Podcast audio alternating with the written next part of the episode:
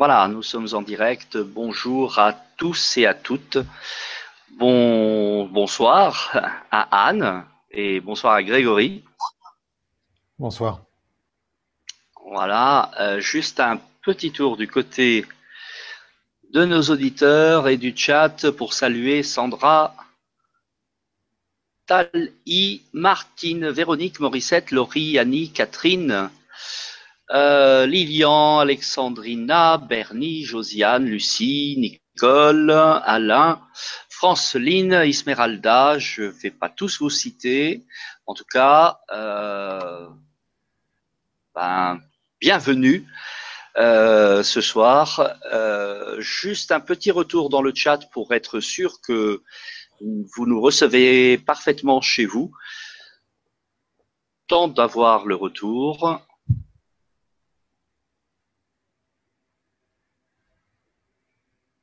Alain, faut-il tous et toutes ou toutes et tous? Je ne sais pas, il faut que je trouve le truc parce que j'ai du mal effectivement hein, à chaque fois à le faire. Ça va venir Alain. Je vais m'exercer. Alors les premiers retours, tout est ok, 10 sur 10, parfait. Marie euh, aussi, Colette. Et eh ben voilà, nous sommes donc en direct. Donc moi ce soir, je vais laisser Anne euh, et Grégory dérouler.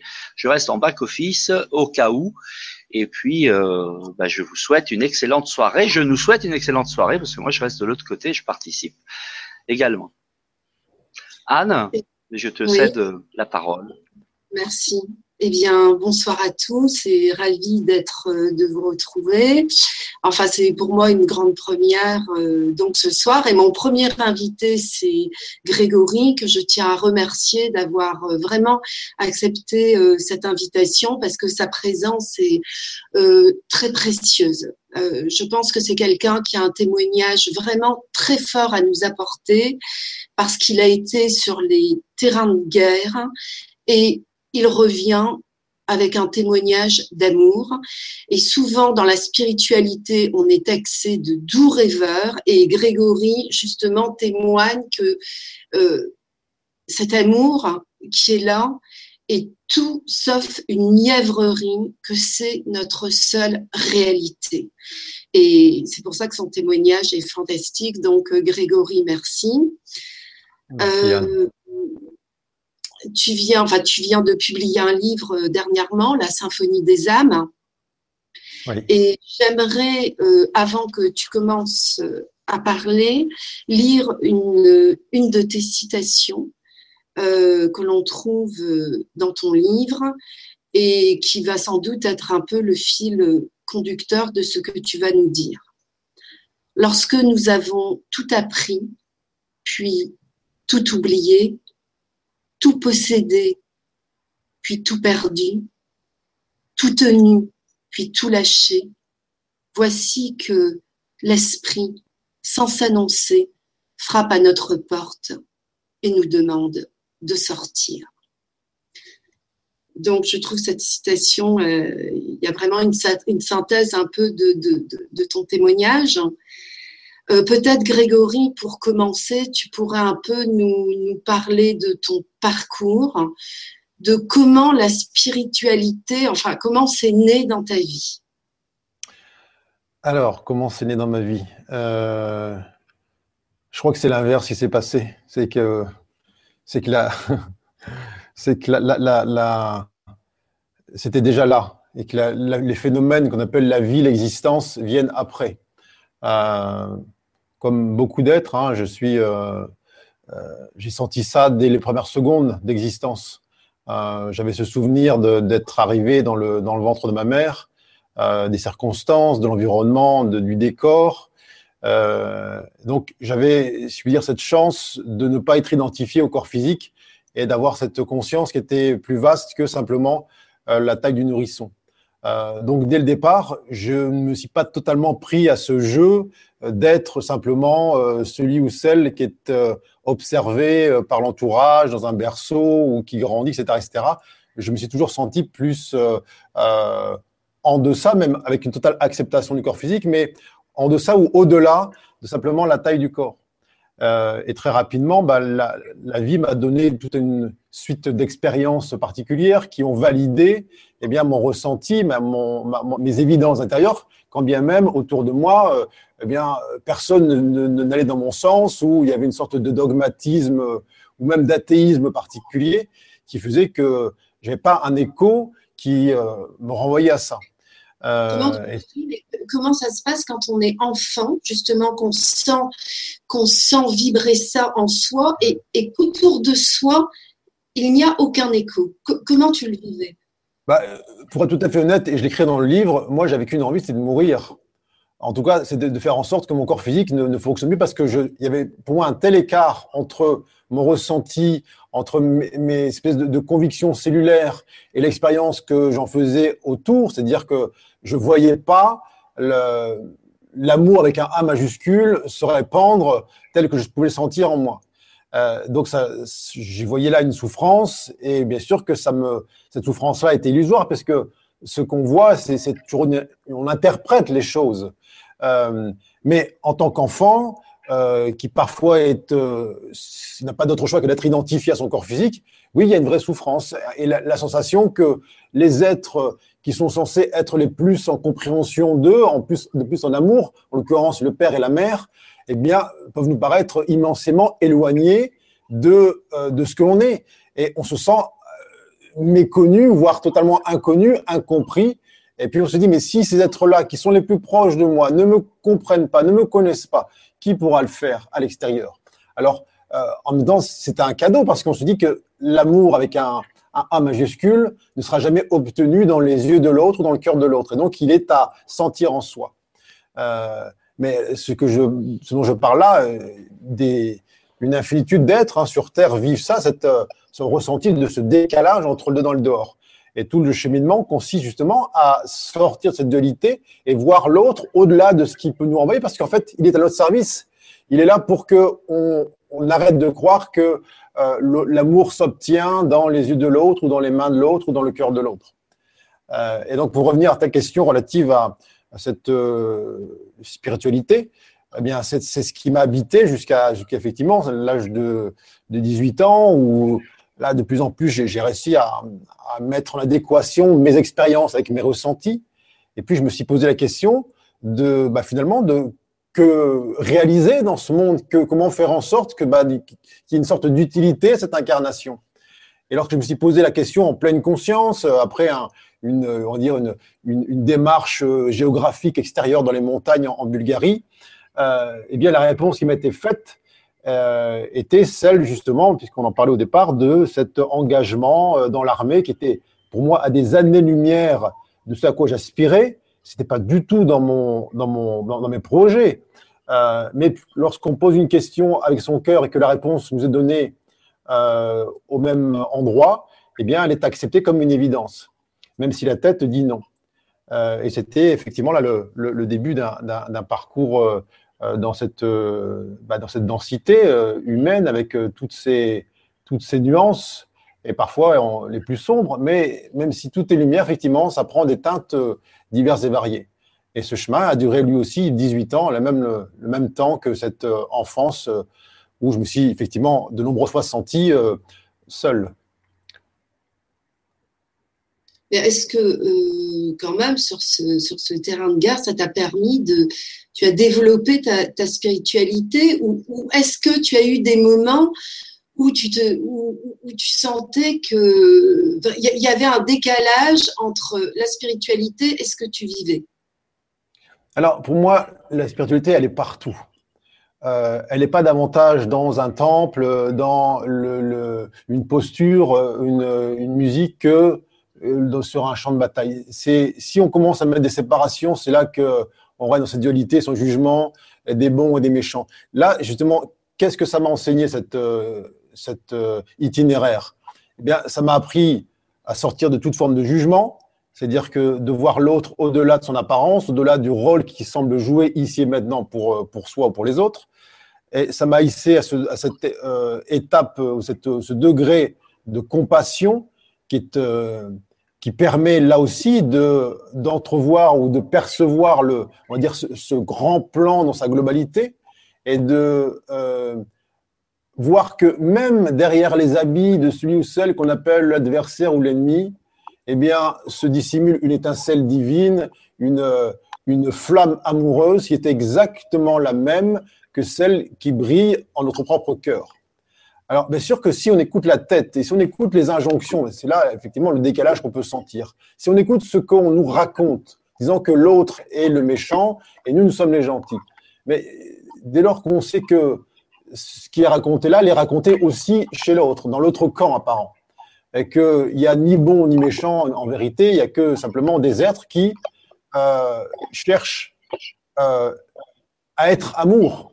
Alors le chemin pris pour rejoindre ce, point d'amour, eh bien, il est propre à chacun. Chacun utilise son, ses ressources pour cela. Euh, et puis, un des aspects qui est essentiel, et c'est un peu le, sous-titre de, ce livre, c'est euh, eh bien concevoir que la paix, la paix, que ce soit, on appelle la paix, c'est-à-dire le, la, cessation de, des combats, que ce soit les combats sur un champ de bataille ou avec son voisin, son patron ou son, son époux, sa femme, euh, eh bien, elle est euh, la conséquence seule de euh, la réalisation en soi euh, de cet état de paix.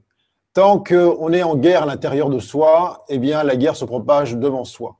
Alors, la vie m'a conduit pendant cette, cette, ce périple, eh bien, à être contraint, à un moment particulier, de réaliser cette paix-là à l'intérieur de moi, parce que j'avais plus aucune ressource matérielle, euh, humaine, qui me permettait de continuer à croire qu'il y avait encore une solution à l'extérieur, que je pouvais encore contrôler les autres ou euh, les faire taire ou, les convaincre.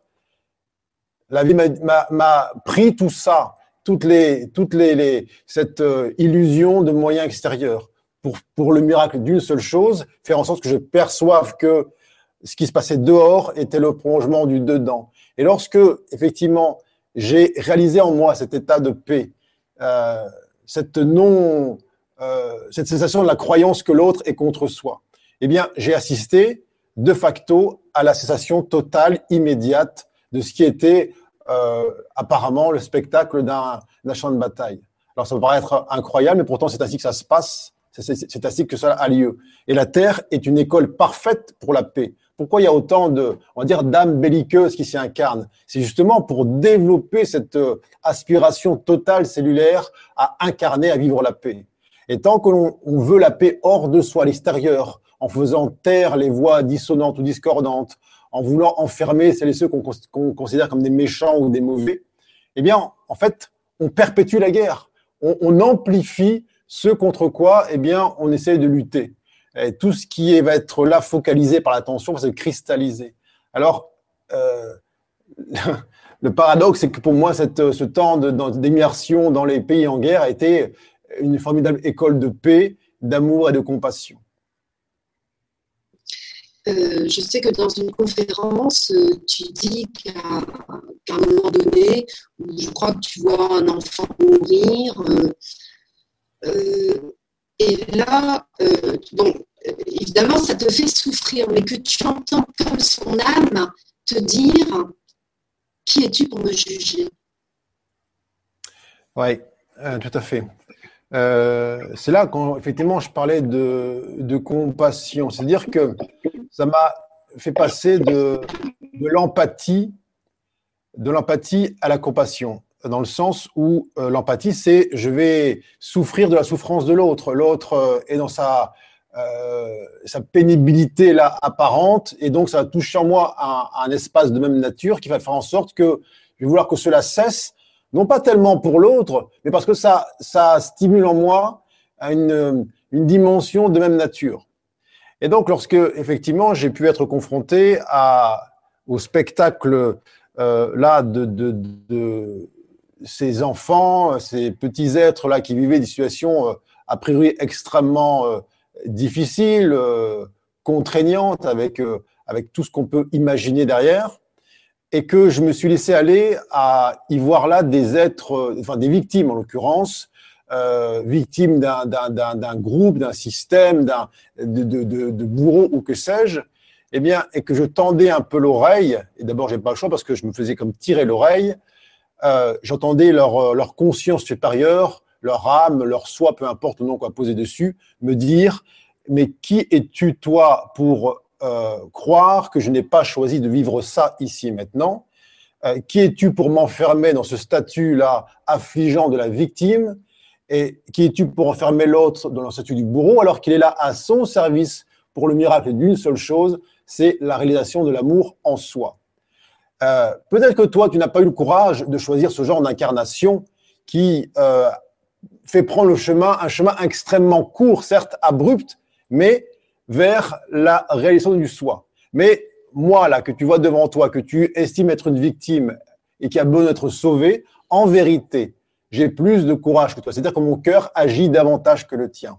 Alors, c'était pour moi une leçon magistrale euh, qui m'a donc euh, permis de, franchir ce pas qui est euh, salvateur de l'empathie, où je souffre avec l'autre, à la compassion, qui permet une aide véritable à l'autre. C'est-à-dire que c'est un peu cette parabole du je vais offrir plutôt une canne à pêche qu'un poisson. Et voyant l'autre au-delà du spectacle simplement matériel du corps physique qui endure une, douleur, et que je vais là me connecter à ce qui sous-tend ça, c'est-à-dire à la vie qui est immuable, qui n'a jamais été menacée, jamais été altérée, jamais été soumise à quoi que ce soit qui, ait pu faire varier sa nature originelle. Eh bien, là, la, la reliance, la connexion se fait. Et c'est plus deux personnes qui se rencontrent, c'est deux âmes qui s'élèvent, qui dansent l'une avec l'autre. Et là, ça change tout. Et ce regard qu'on porte sur l'autre, c'est sur soi avant tout. Tant que je regarde ce monde avec euh, ses compartiments, avec ces êtres qui seraient, qui vivraient des situations injustes, c'est pas tellement de l'autre que je parle. Je parle de moi et je me dis, tiens, moi à sa place, voici comment je réagirais. Et pour revenir à ce que tu disais par rapport donc euh, le fait de ne plus avoir d'appui, ça je pense que c'est peut-être important de le souligner pour tous ceux qui nous écoutent, parce que souvent sur ce chemin justement, on se retrouve euh, sans appui d'aucune sorte parce qu'on est obligé d'aller voir à l'intérieur. Et c'est vrai que ce passage, ça peut être très difficile parce qu'on se dit, mais enfin, pourquoi, pourquoi je me trouve là sans aide extérieure Et en fait, c'est de bien comprendre que si tout nous est enlevé, c'est pour qu'on aille vraiment puiser à l'intérieur. Et c'est de là où, on sentira justement qu'on a une véritable puissance aussi. Oui, tout à fait. C'est un peu comme lorsqu'on apprend à nager et que euh, le maître nageur euh, nous tient avec, la perche là et on s'accroche à la perche. Euh, il se passe quoi à un moment donné Pour qu'on puisse vraiment savoir nager et naviguer dans ce, dans ce grand bain, dans cette grande mer, ce grand, ce grand océan qui est la vie, eh bien, il semble qu'on nous enlève cette perche là qui nous donnait l'illusion de savoir nager, mais grâce à une aide extérieure. Euh, et bien c'est un peu ça ce qui se passe, c'est que effectivement la vie dans son l'univers, dans son euh, l'infini amour qui résonne avec notre volonté suprême, eh bien va nous enlever toutes ces perches auxquelles on s'accrochait. Alors ça peut être sous forme de biens matériels, de présence, de relations, de travail, de, tout ce qui nous donnait encore l'illusion que grâce à cet euh, objet-là, grâce à, cette, à, cette, à ce phénomène extérieur de moi-là, eh bien, je, je peux avancer ou je peux encore me maintenir dans cette euh, posture de dépendance. Alors, oui, il vient un temps où euh, ce détachement de la personne que l'on croyait être, eh bien, donne la sensation, l'apparence que tout nous est enlevé. Mais c'est presque comme des vases communicants. Euh, dès lors qu'on nous enlève l'extérieur, dès lors que l'on nous euh, supprime toutes ces perches, tous ces, ces, flotteurs auxquels eh bien, on se maintient, et qu'on accepte ça, eh bien, on, sent, on se sent être rempli d'un soutien véritable, qui est un soutien intérieur. Euh, et que cette solitude que l'on commentait ou qu'on déplorait, en vérité, elle était pure illusion. Là, il semblerait qu'Enzo, euh, la connexion de Anne soit légèrement altérée, c'est ça? Oui, je, lui ai demandé une déconnexion, une reconnexion, parce qu'on avait quelques problèmes de son. Mhm. Euh, donc elle, revient. En attendant, si tu veux, je vais te relayer une question euh, de Odile. On a quelques questions déjà de, nos auditeurs. Euh, une première question de Julie, en fait. Hein. Il y a une question d'Odile, de Sandra et de Julie. Je vais prendre la première, celle de Julie. Bonsoir. Ubiguïté. Comment est-ce possible?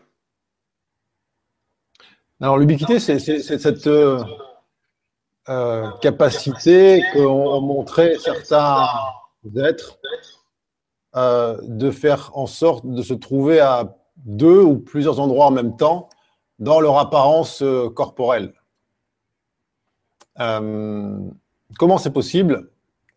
Dès lors que l'on se sait plus vaste que simplement le corps physique, qu'on arrête de croire que on est limité ou enfermé dans un corps physique unique seul, et que l'on sait intimement en conscience euh, que nous sommes les créateurs de ce corps physique que l'on voit dans la glace le matin, eh bien en vérité tout est possible, puisque tout est un, et que seule notre vision limitée des choses rend euh, les rend impossibles. Alors, euh, ça ne doit jamais être une, une tentative de la personne ou une volonté de l'ego de dire tiens, ça doit être cool d'être euh, à la fois au boulot et à la maison, ou chez Paul et chez Jacques. C'est avant tout une posture de service. on est au service. Et alors, si ce service-là passe par la matérialisation de ce qu'on appelle le corps physique, qui est juste le prolongement, mais qui est une tête d'épingle par rapport à ce que l'on est, eh bien, si ce service passe par la matérialisation d'un corps physique qui se manifeste à plusieurs endroits en même temps, eh bien que cela soit. Euh, bien souvent, cela peut arriver sans que on va dire, la personne qui est en train de le vivre en soit consciente. Euh, et ça peut d'ailleurs, ça peut arriver à des personnes ici euh, qui nous écoutent euh, d'être ici et puis à l'autre endroit en même temps. Encore, juste pour enfoncer ce, ce clou d'ailleurs qui n'est pas enfoncé, c'est ce qui se passe, je veux dire, dès lors que l'on est simplement endormi, hein, euh, ou dès lors que l'on pense à quelqu'un, même s'il n'y a pas une forme physique aussi dense que le corps physique, euh, tout à chacun peut sentir la présence de l'autre lorsqu'on pense à l'autre, lorsqu'on a cette euh, émission du cœur vers l'autre. Et on peut dire, tiens, mais je t'ai senti aujourd'hui, ou je t'ai. C'est comme si tu étais là à côté de moi. Oui, il y a, il y a cette perception qui est là. Alors, euh, parfois, elle va jusqu'à se matérialiser dans, le, euh, dans la forme. Mais, on donne beaucoup d'importance à la matière, alors que par rapport au vide, elle est une tête d'épingle. Toute la masse de l'univers, de tout ce que l'on voit manifester, tient dans un dé à coudre par rapport au, vide. Et le vide est bien plus plat en vérité que la matière. Alors, euh, il faut juste changer notre regard sur ce qu'on appelle le vide et le plein, et ce qu'on appelle euh, le concret ou le visible par rapport à l'invisible. Et ce, cette petite prouesse actuelle, qu'on estime actuellement être l'ubiquité, nous paraîtra un jeu d'enfant très bientôt.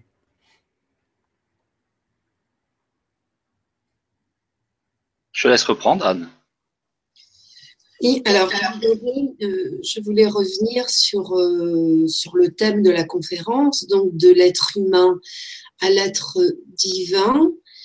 Euh, et tu parles, tu dis, je ne parle pas de développement personnel, je parle de dépouillement personnel.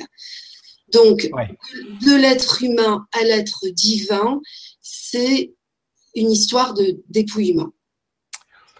Alors, quand j'ai, oui, on parle d'être humain, c'est-à-dire c'est l'idée qu'on se fait de, de l'humain, donc euh, homme, avec un H majuscule, donc homme ou femme. Euh, parfois, on me dit, oui, mais bon, euh, on, est, des êtres humains, etc. etc. Mais qu'appelle-t-on là-dedans? Qu'est-ce qu'on met dans ce vocable être humain? Et dans 99,9% des cas, on parle d'une personnalité humaine, c'est-à-dire un corps physique avec un corps mental, une histoire, un début et une fin. Mais que sait-on en vérité de ce qu'est un être humain, c'est-à-dire l'être-té qui prend forme humaine C'est la raison pour laquelle j'ai voulu distinguer cette notion d'être humain et d'être divin, parce que un être humain, c'est-à-dire l'être-té qui prend forme humaine, c'est quoi en vérité? C'est Dieu sur terre, c'est la divinité qui s'incarne. Alors, euh, mais si l'on se croit juste le corps physique, coupé de la source, coupé de tout ce qu'il y a autour, eh bien, on, on, est, on ne peut plus être cet être divin où on est simplement cet euh, homme ou cette femme avec son histoire, son passé, son futur et son présent qui n'existe jamais. Euh, et puisque on parle effectivement de ce, de ce dépouillement personnel, pourquoi j'ai, euh, dès le, début de mon, périple là en 2014, parlé de dépouillement personnel au détriment de ce développement personnel Parce que la personne, elle est déjà, elle s'est déjà tellement développée avec ses croyances, ses limitations, son credo, euh, ses peurs, ses émotions, que si en plus on la développe, mais c'est toujours au détriment de, du soi qui attend juste une chose, qu'on cesse de s'identifier à ce corps physique, qui est simplement l'instrument à travers lequel le divin que nous sommes, l'amour que nous sommes, la source que nous sommes, eh bien, s'expérimente ou s'exprime. Alors, euh, tout est parfait, on est OK là-dessus. Chacun est libre d'emprunter la voie de ce qu'on appelle le développement personnel pour relever, je ne sais pas quoi, des défis, euh, aller au-delà de l'ego, enfin, dans le sens où euh, on, va entretenir des, ambitions personnelles, on va essayer de vaincre des choses, mais tout ça est dans le domaine du temporel, du factuel, et tout ce qui est apparu à un moment donné disparaîtra un jour. Et lorsqu'on parle de cet être divin, de cet être tout court, euh, on a, je pointe là un espace, une dimension, une, une réalité qui n'a jamais commencé et donc qui ne finira jamais. Mais pour en faire euh, la réalisation cette, euh, de ce soi, ça suppose qu'on on veuille bien lâcher l'identification à la personne que l'on croit être, qui n'est en vérité qu'une image euh, façonnée au fil du temps par les parents qui ont dit tiens, t'es comme ça, t'as le caractère de ton grand-père, t'as les cheveux de ta mère, t'es ceci, t'es bon élève, euh, t'es bon en ça, t'es joyeux, t'es triste. Bref, tout ça sont des qualificatifs qui ont, comme façonné cette personne, mais qui n'ont rien à voir avec ce que nous sommes. C'est temporel. C'est on est en train de décrire le véhicule qui sert là de, de, de pour le déplacement de l'âme qui euh, incarne un aspect d'elle-même sur Terre. Mais tant qu'on cherche à lustrer le véhicule, à augmenter la taille des pneus, à mettre plus de lumière sur la, carrosserie ou que sais-je, en oubliant que le conducteur est la seule chose qui est immuable et qui est l'esprit, le, soi, là, qui pilote ça, eh bien, on passe totalement à côté de la chose. Alors, encore une fois, euh, c'est pas du tout un désamour ou un, un, une désaffection du corps physique. Loin de là, simplement, on cesse de se prendre pour ça. Mais euh, on est sûr qu'on se, trouve là confronté aux résistances farouches de l'ego et du mental qui se croient être le corps physique et le mental. Et donc qui, qui a nulle envie de disparaître en tant que je contrôle l'existence. On ne dit pas que dans ce dépouillement personnel, il y a disparition de l'ego, on dit simplement qu'on le place au service du soi.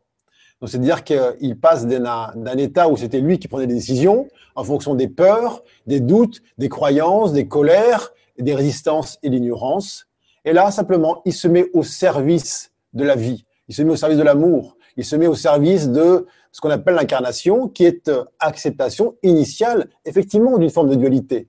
Pour qu'il puisse avoir incarnation, il y a acceptation de ce postulat qu'on appelle, OK, ego. Sans ego, pas d'incarnation. Alors, je suis pas en train de dire que euh, la voie que je prône est celle de la disparition de l'ego, c'est la voie où il y a la mise au service du soi, de cet instrument qu'est l'ego. Est-ce que c'est pas la, justement pour faire tomber les illusions?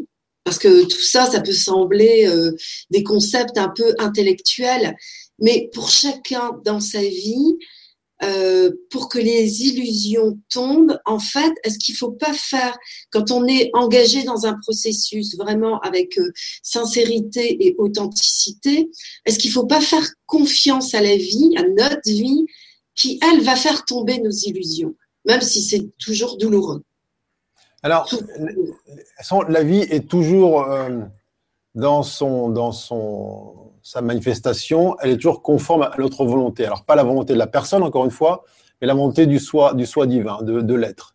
Donc, tout ce qui advient du soir au matin et du matin au soir n'a qu'un seul but, faire en sorte que nous retrouvions la mémoire de ce que nous sommes. Alors, bien sûr que dans cette euh, intention originelle et dans cette manifestation que la vie nous offre, eh bien, oui, il y a toujours une sorte de, euh, de mise à mal de la personne ou de l'ego. Et donc, euh, bien souvent, lorsque l'on euh, observe des moments qu'on va appeler épreuves, euh, en vérité, c'est une invitation formelle de la vie à lâcher un aspect de nous qui, manifestement, génère de la souffrance. Mais tant qu'on s'accroche à ça et que l'on ne veut pas céder, on ne comprend pas que ce qui vient dans notre vie et là, pour dire, très bien, très bien, ça me sert à quoi de vivre ça? Pourquoi je vis telle séparation? Pourquoi je vis tel licenciement? Pourquoi je vis euh, euh, telle fracture sociale, affective, relationnelle, etc., etc. Il se passe quoi derrière tout ça? Euh, Ça veut dire, encore une fois, que ça nous, ça nous invite à entrer dans ce temps de la responsabilité il n'y a plus la possibilité de dire si je suis malheureuse ou malheureux, c'est à cause de ce qu'on m'a dit, à cause de ce qu'on m'a fait. Non, c'est à cause de l'interprétation qu'on fabrique des éléments qui arrivent à nous et qui sont en vérité pour nous, dans le sens qui favorisent à chaque instant, sans cesse, chaque seconde, eh bien, un retournement de la conscience. C'est-à-dire que je cesse de croire que je suis la petite chose, le petit corps sans défense menacé, périssable, et je me perçois dans ce que je suis de toute éternité. Alors bien sûr qu'il n'y a personne à convaincre là-dedans. La vie s'en charge très bien. C'est n'est pas la vie qui fait mal en tant que telle, ce sont nos résistances à lâcher ce à quoi on s'accroche. Plus on s'accroche, plus ça fait mal. Alors, ça n'enlève pas que le fait d'être incarné, il y ait une douleur euh, nominale qui ne disparaît pas, mais qui est la condition humaine. C'est-à-dire que, OK, j'accepte de quitter l'unité pour venir dans cette expérience de dualité. Et ça, en tant que tel, eh bien, il y a une sensation qui est, on sent bien qu'il y a une incomplétude là, qui est temporelle, qui est liée à cette incarnation. Mais cette douleur initiale, elle devient souffrance dès lors que chaque fois que la vie nous offre une porte, une opportunité, une main tendue pour que l'on lâche ce à quoi on s'accroche, croyances, euh, des biens matériels auxquels on tenait comme, étant euh, essentiels pour nous, eh si on ose euh, entendre ce que la vie nous propose là, non seulement la souffrance disparaît, mais en plus, ce qu'on pensait perdre nous est rendu au centuple. C'est là où l'ego dit non, mais si je lâche ça, je n'ai plus rien parce qu'il croit qu'il est ça et qu'il est sa possession, qu'il est euh, ce que l'on dit de lui et que s'il lâche cette identité-là, eh bien, la souffrance est encore plus grande. Il s'accroche encore plus, encore plus, encore plus. Alors, c'est pas tellement une question de est-ce que oui ou non, euh, chaque humain sur Terre, eh bien, va parvenir en fonction de la vie qu'il offre comme cadeau à réaliser sa victoire véritable, c'est combien de temps il ou elle va tenir à ne pas le faire. C'est vraiment une question de résistance. Et plus l'on résiste, plus on a mal. En fait, euh, Grégory, c'est ça avec toi, le temps de l'indignation est révolu. C'est-à-dire, on est dans un temps, on, est euh, euh, à partir du moment où on devient donc responsable, il n'y a plus de victimes, il n'y a plus de bourreaux, tout concourt, tout concourt dans nos vies à notre plus grand bien. Donc, il n'y a plus de temps pour l'indignation. Mais non, on a, on a, déjà fait tellement de révolutions. On a, on, a, on a, coupé tellement de têtes. On a tellement enfermé tant et tant de, de bourreaux, de coupables, soi-disant présumés. Qu'est-ce que ça a changé dans ce monde? Sinon, cristalliser euh, un camp contre l'autre. Ah, bien sûr que ça, l'ego déteste ça, cette notion de responsabilité, parce que euh, ça signifie qu'il est plus, il peut plus se dédouaner sur l'autre. Ce qui arrive dans l'existence n'est pas la faute de l'autre, mais c'est la conséquence d'une vibration que l'on émane. Et en outre, ce qui vient à nous est là pour faire lâcher cette résistance et pour nous élever à une dimension plus vaste que la personne. Alors, euh, bien sûr que le temps de l'animation est arrivé à son terme. Euh, on sait très bien que dès lors qu'on va focaliser notre attention dans une direction, eh bien, d'une part, ça devient notre expérience. Alors, si je vais dénoncer tel ou tel fait, tel ou tel industriel, tel ou tel homme politique, je vais envoyer mon énergie pour que ce que je suis en train de dénoncer perdure. Alors, c'est là où il y a une prise de conscience phénoménale à réaliser. Dès lors que je dénonce, ou même que je dis non, non, mais je dénonce pas, je révèle. C'est la même chose. De quoi parle-t-on? Tu révèles quoi? À qui? Et pourquoi? Tant qu'il n'y a pas cette conscience de, OK, s'il y a ça devant moi, c'est pour que je sorte du jugement, de la condamnation et du rejet. Et que je prenne ma responsabilité. Si tel homme politique a été porté au pouvoir, c'est qu'il est issu eh bien, de cette conscience ou inconscience collective. Et à quoi bon aller dire oui, un tel est nul, un tel est méchant ou un tel est ceci, cela, sans soi-même eh bien, sentir, percevoir que on est tous et toutes porteurs d'un aspect de ça. Alors, euh, si on veut vraiment que ce monde, dans sa, son déploiement, sa manifestation, eh bien, offre un visage neuf, une apparence nouvelle, c'est à nous d'être les, en tout cas, d'incarner les changements que nous aspirons à voir en ce monde. Euh, tout ce contre quoi, eh bien, l'on va résister, va persister. Alors, c'est infiniment simple à comprendre, mais infiniment complexe pour l'ego à entendre, parce qu'il a toujours besoin d'une cause extérieure à son mal-être. Si je me sens mal, c'est à cause de mon voisin, de mon patron, de la crise, du gouvernement, de la météo, et ainsi de suite. Et la liste est interminable. Alors, c'est en ça que la libération intervient. On devient libre dès lors qu'on ne donne plus à aucun élément extérieur le pouvoir d'interagir sur notre état intérieur, ni en bien, ni en mal. Quand on dit, tiens, euh, cet événement ou cette personne m'a rempli de joie, ça veut dire que on donne le pouvoir à l'autre de nous remplir de joie et on donne aussi à autrui le pouvoir de nous vider de cette joie que nous sommes. Et tout ça est faux. Et ça fonctionne aussi avec l'amour, avec les, jugements, avec les paroles. Dès lors qu'on va accorder du crédit à ce que vont dire les uns les autres euh, contre soi ou euh, pour soi dans cette quête de reconnaissance extérieure, eh bien, on sera toujours tributaire de cet autre-là. On n'aura pas cette liberté de vibrer ce que l'on est euh, sans attendre un retour, un compliment ou craindre une sanction des uns ou des autres. Euh, donc, le monde tel qu'il se présente à nous aujourd'hui, bien sûr qu'il est, ça semble tellement réel. On dit, mais, regarde, dans le ciel, et ces fameux, ces, fumées blanches, ces industriels, euh, ces, réfugiés, il, faut pointer ça. Mais là où je pose ma conscience, entendons bien, c'est là que je fais mon expérience. Là où j'amène ma conscience, c'est là où je fais mon expérience. Donc, euh, là où je fais mon expérience, c'est là où réside ma vibration. Alors, dès lors que je vais aller dénoncer tel ou tel acte, tel ou tel fait, ça devient mon expérience, ça devient ma vibration et je vais avoir dans mon quotidien une expérience de vie qui sera conforme à la vibration de là où je regarde. Alors si je veux vivre autre chose, si je veux vivre eh bien quelque chose qui soit davantage dans l'équanimité, dans la paix, dans l'amour, dans la fluidité et la complétude, eh bien peut-être est-il temps effectivement de cesser de condamner, de juger et de pointer avec colère, acrimonie et rejet tout ce qui semble autour de moi eh bien, être la cause de mon malheur. Euh, écoute Grégory, si tu veux, est-ce qu'on peut prendre quelques questions? Oui, bien sûr. Alors, euh, il y a une question de Sandra nous dit Il faut donc accepter sans jugement ce qui est, tout est juste selon le plan divin. Oui, alors est-ce que cela veut dire que ça nous maintient dans une forme de fatalité? Euh, Pas du tout.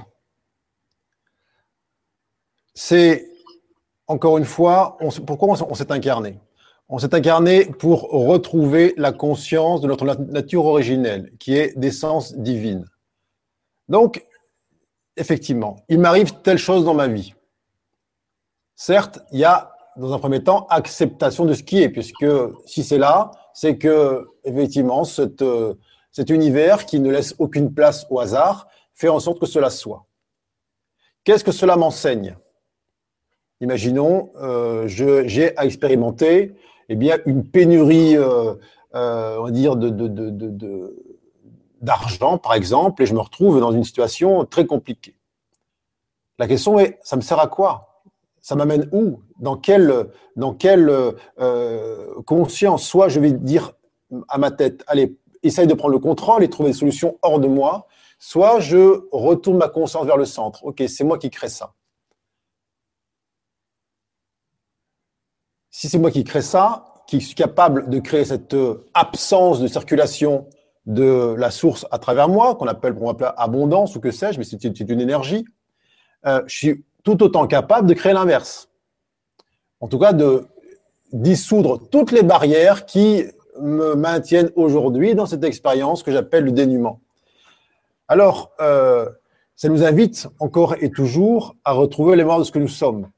Euh, il n'y a aucune fatalité dans le futur ce que je vis ici et maintenant, c'est ici et maintenant. Et, et, chaque instant doit me reconnecter avec mon essence originelle. Est-ce que ce que je vis là résonne ou pas avec ce que je sens être à l'arrière-plan? Si c'est oui, eh bien c'est parfait. Si c'est non, ça nous invite à un réalignement, puisque ce, à quoi j'assiste est ma création. Qu'est-ce qui m'empêche là d'aligner ma conscience sur une expérience plus vaste, plus lumineuse, plus fluide? Donc, euh, il ne faut pas que cette notion de tout est parfait euh, nous maintienne dans une forme de statu quo de la conscience qui finalement ne se remet pas en question. Euh, c'est toujours, toujours, toujours une invitation à retrouver la mémoire de ce que nous sommes. Est-ce que ce que je vis comme expérience résonne avec l'amour que je suis, avec la joie que je suis, avec l'harmonie que je suis, avec la paix que je suis?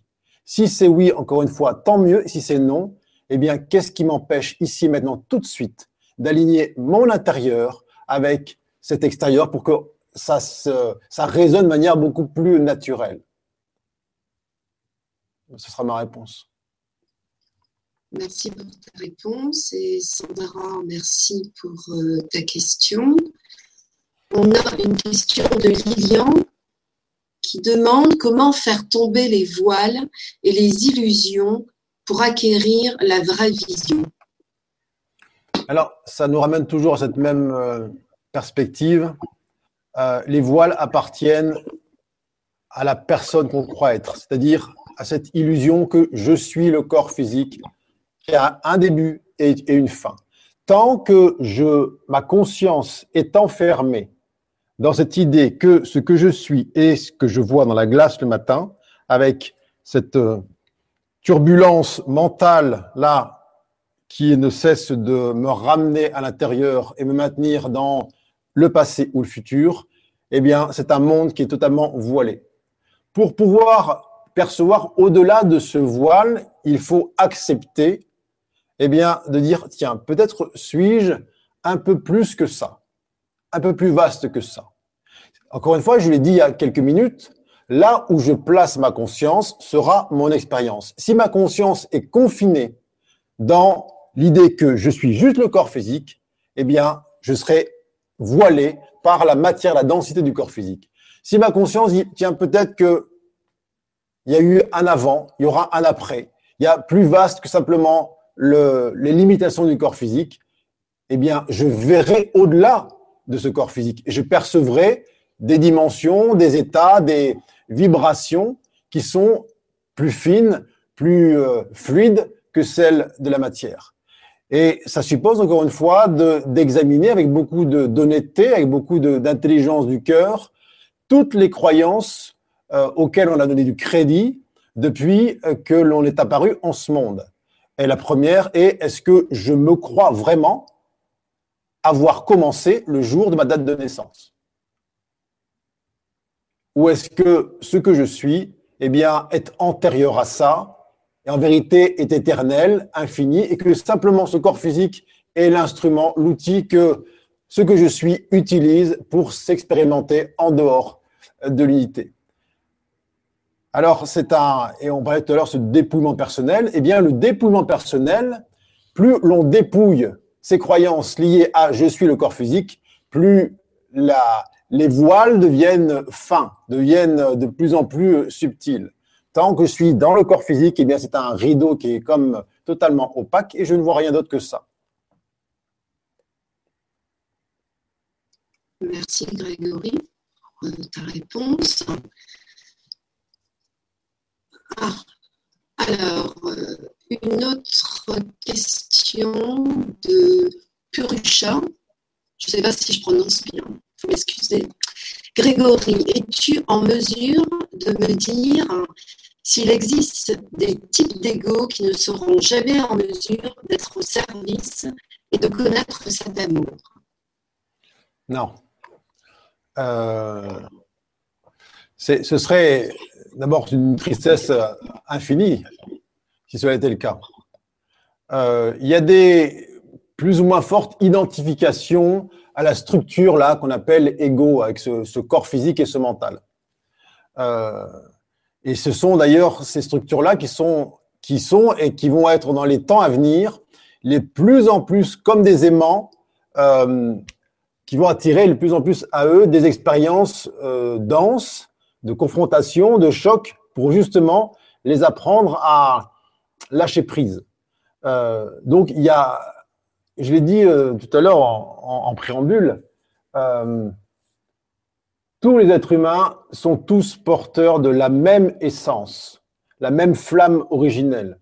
Et même si cette flamme, elle a l'air intensément voilée, masquée, compactée par une forme de dégo qui serait euh, a priori acharné à se défendre, euh, la vie regorge de trésors pour euh, faire abdiquer l'ego, pour faire capituler l'ego. Alors, alors on peut enfermer les gens dans des jugements, dans des postures, mais en vérité, qui on enferme, c'est soi-même. Si je suis capable de voir tous les êtres humains sur Terre avec cette idée que dans la seconde qui suit, dans l'instant qui suit, ils peuvent euh, jouir du même niveau de conscience que moi, d'une part, c'est un aspect de moi que je libère et j'offre à celui ou celle que j'avais euh, condamné dans une posture a priori égotique, là, euh, figée, eh bien, je lui offre une porte de sortie. Pourquoi cet être-là est face à moi aujourd'hui? Eh bien, il est justement là pour moi, pour justement pour que je, je, je me hisse à cette compassion, à ce non-jugement, et à cette conscience que j'arrive à voir l'autre au-delà justement du filtre de l'ego, au-delà du, du prisme de l'ego. Et cette connexion à l'autre, euh, où il y a une reconnaissance mutuelle de je suis toi, tu es moi, eh bien, est la plus belle des offrandes qu'on puisse offrir. Alors, visiblement, Anne a de nouveau des, euh, voilà, je, je, je, remplace. Elle est revenue juste à temps. Alors, j'imagine que la réponse, euh, il n'est pas, pas parvenu. Euh... Non, mais parvenu aux, à ceux qui nous écoutent, c'est le plus important. Très bien. Alors euh, là, je vois une question de Nora qui nous dit Grégory, peux-tu développer le fait que tout est de l'alchimie où chaque élément interagisse pour faire émerger ces choses du vivant? Alors, ce qu'on appelle alchimie, c'est quoi? C'est la, le, la chimie de, Dieu. C'est le, cette, euh, ce, grand, ce grand océan quantique au cœur duquel nous sommes. Euh, c'est ça qui est infiniment joyeux dans ce monde. C'est que dès lors que un être eh bien, réalise en lui ce qu'on appelle une prise de conscience, donc c'est une libération, cette densité. Donc c'est-à-dire c'est une transformation d'une ignorance en conscience, donc du plomb en or. Eh bien c'est toute l'humanité qui est connectée, il n'y a aucune séparation entre les êtres, il y a juste une séparation visuelle entre les corps physiques, eh bien, c'est toute l'humanité qui reçoit cette, information en même temps. Alors, euh, c'est ça qui, moi, qui me rend infiniment joyeux euh, de, dans ce spectacle humain, c'est qu'il n'y a pas de... Euh, sauf à croire que le, ça fonctionne par une imprégnation qui doit être dans la conviction ou dans les mots, que sais-je, tout ça, c'est vibratoire. Alors oui, cette alchimie, elle a lieu, qu'on le veuille ou non. Euh, dès que l'on fait un pas vers soi, euh, c'est-à-dire que dès que la conscience lâche l'identification à l'ego, eh bien, c'est toute l'humanité qui franchit ce pas en même temps, en même temps, en même temps. Et puisqu'on parle d'alchimie, euh, eh bien, il y a une sorte de, de principe en cette humanité, qui est que l'on n'a pas besoin que tous les êtres humains ici incarnés soient, euh, si je puis dire, éveillés ou euh, en complète conscience d'eux-mêmes. On a simplement besoin d'une masse critique pour que le plomb collectif eh se transforme en or et soit impacté comme un précipité en chimie. Lorsqu'on met un goutte à goutte dans un récipient et que d'un seul coup, ça change de couleur, c'est un peu la même chose. Euh, et cette, cette conscience-là, eh bien, doit nous soulager de tous nos doutes liés à oui, mais un tel, il comprend pas, et dans tel pays, ça va pas. Euh, si on est enfermé avec les yeux de la chair et qu'on ne voit que l'interaction possible entre les corps physiques, on voit pas à quel point c'est un, grand bain d'amour qui maintient tout ça, qui maintient la cohésion des mondes, eh bien, euh, oui, là, ce sera, ça semble euh, périlleux, mais en vérité, la, la reliance permanente euh, entre les êtres fait que cette alchimie qui se réalise en chacun d'entre nous bénéficie à tous et toutes en même temps. Merci Grégory. Euh, je prends une question d'Annie qui demande, Grégory, tu parles des temps qui viennent, qui devront faire évoluer les humains. Peux-tu développer, s'il te plaît, ces temps qui viennent? Alors, euh, quand je parle de temps qui viennent, c'est-à-dire que la vie est mouvement euh, et la planète Terre n'échappe pas à ce mouvement. Rien n'est figé, on le voit, il y a les saisons, il y a des cycles, c'est une forme de respiration. Euh, et dans cette évolution, dans cette pulsation cyclique, eh bien, la Terre, qui est une conscience, est un, être hein, qui, qui prend cette forme de planète, eh bien, elle aussi grandit en conscience. Donc, elle évolue, donc elle vibre de plus en plus euh, haut. les corps physiques qui sont émanations de la planète Terre, puisque le corps physique vient à la Terre et retourne à la Terre, la, matière du corps physique est faite là de carbone, euh, eh bien, ces corps physiques ont l'obligation contractuelle, à partir du moment où ils sont animés par une conscience, de vibrer à une fréquence identique à celle de la Terre, de laquelle ils sont issus. Qui veut dire très clairement que si on est accroché au passé, qu'on veut maintenir des choses comme elles étaient avant, ou euh, avec des, une forme de dualité, alors que la planète Terre a élevé ses fréquences à autre chose, à une, on va dire, une vibration unitaire, eh bien, on va le sentir dans le corps physique. Alors, quand je parle des temps qui viennent, c'est déjà là. Hein, il suffit d'ouvrir les yeux pour voir à quel point euh, les corps physiques qui veulent, à travers le mental égo, résister, rester accrochés à une forme de passé, eh bien, euh, sont comme des fusibles dans ce processus. Alors, j'ai parfois, j'utilise cette euh, analogie avec les immeubles construits avec des normes antisismiques. Euh, les temps qui viennent sont des temps où la Terre, par ses fréquences qui s'élèvent, vibre de plus en plus fort. Donc, il y a de plus en plus de, tremblements, en quelque sorte. Alors, ça invite les corps qu'on habite eh bien, à être adaptés à ces normes antisismiques, donc à vibrer de plus en plus fort. Si on est figé, si on est euh, là bloqué dans un temps passé et que la Terre tremble de plus en plus, eh bien, ces structures corporelles eh bien, vont témoigner de, comme des failles, des fissures, jusqu'à une forme d'effondrement. Euh, lorsque je lis euh, dernièrement que dans les années à venir, l'on prévoit pour le, la population française euh, 50% des gens touchés par le cancer, et que l'on sait que le cancer, c'est quoi? Ce sont des espaces du corps physique où, de manière localisée, il y a des cellules qui vibrent à fréquence plus basse, donc des espaces dissociés.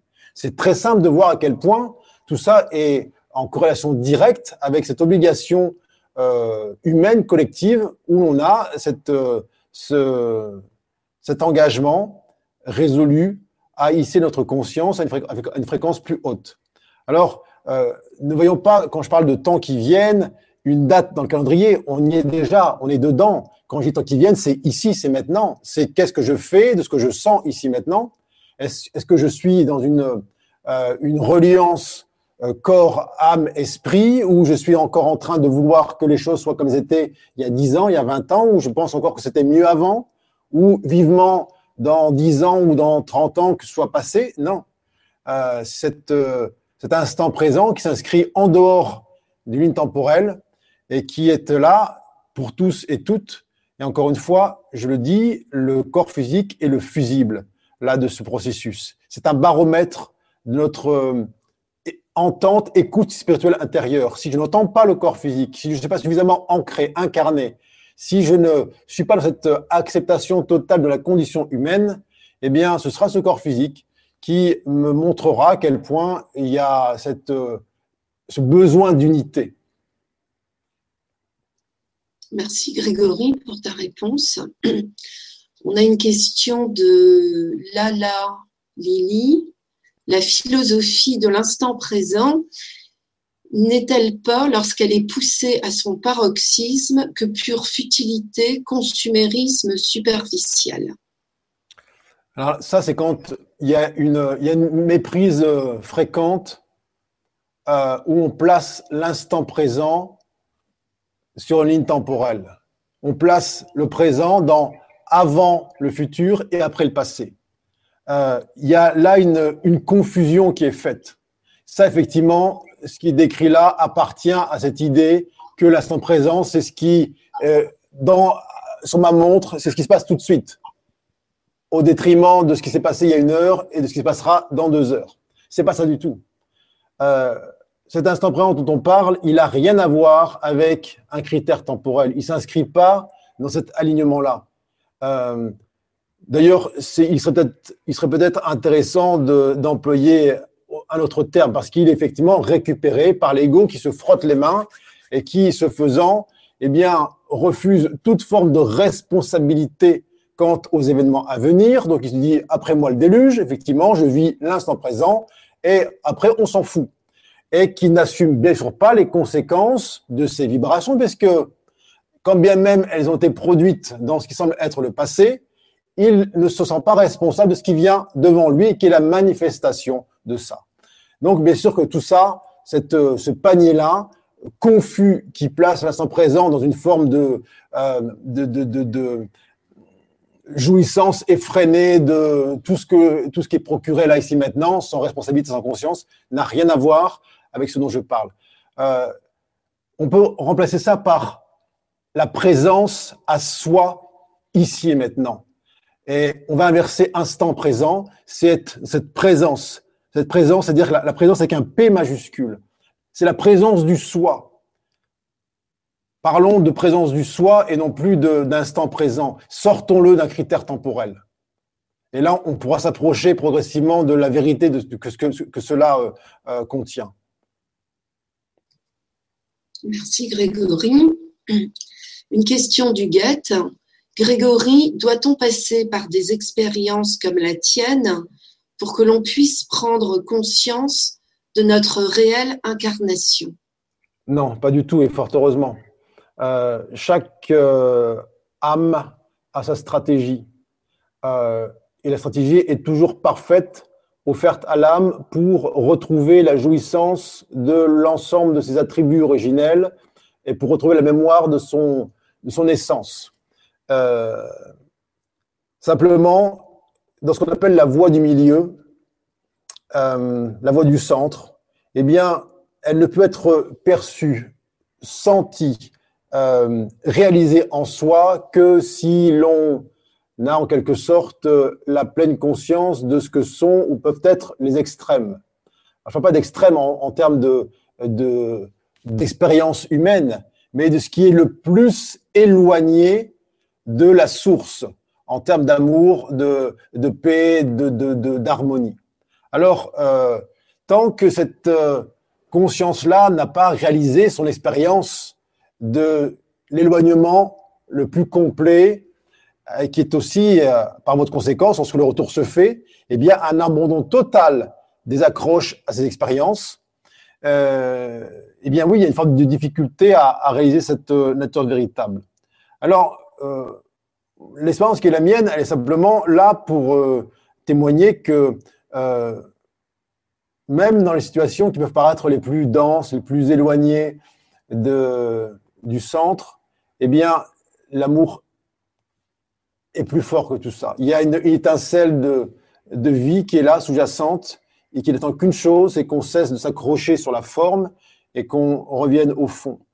Euh, il y a beaucoup de ce que j'appelle des âmes anciennes sur Terre, c'est-à-dire des âmes qui ont déjà tout expérimenté, tout vécu, les tribulations les plus euh, les plus denses, on va dire, de l'existence terrestre. Et, quand je parle d'âme ancienne, c'est pas ancienne en termes de temps linéaire, je parle en termes de, de, de clé de sagesse, de maturité d'âme.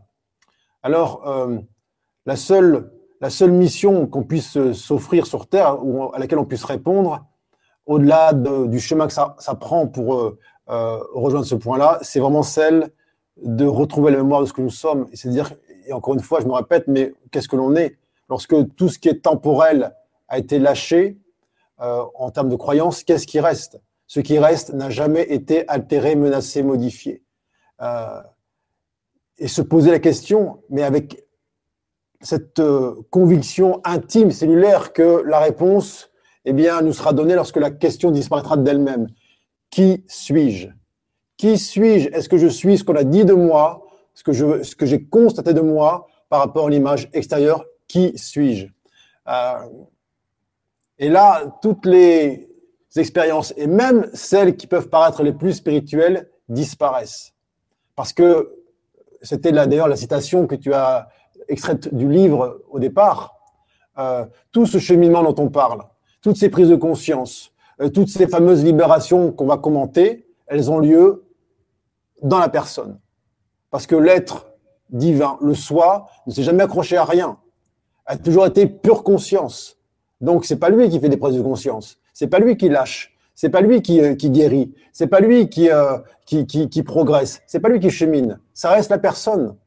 Donc, ça aussi, l'ensemble de ce cheminement, l'ensemble de ces expériences, aussi denses, aussi joyeuses, aussi euh, grandioses puissent-elles nous paraître, elles sont aussi, eh bien, à lâcher pour que l'on conçoive que au-delà de tout ça, eh bien, ce que l'on est et qui n'a jamais cessé d'être a toujours été ici. Merci Grégory.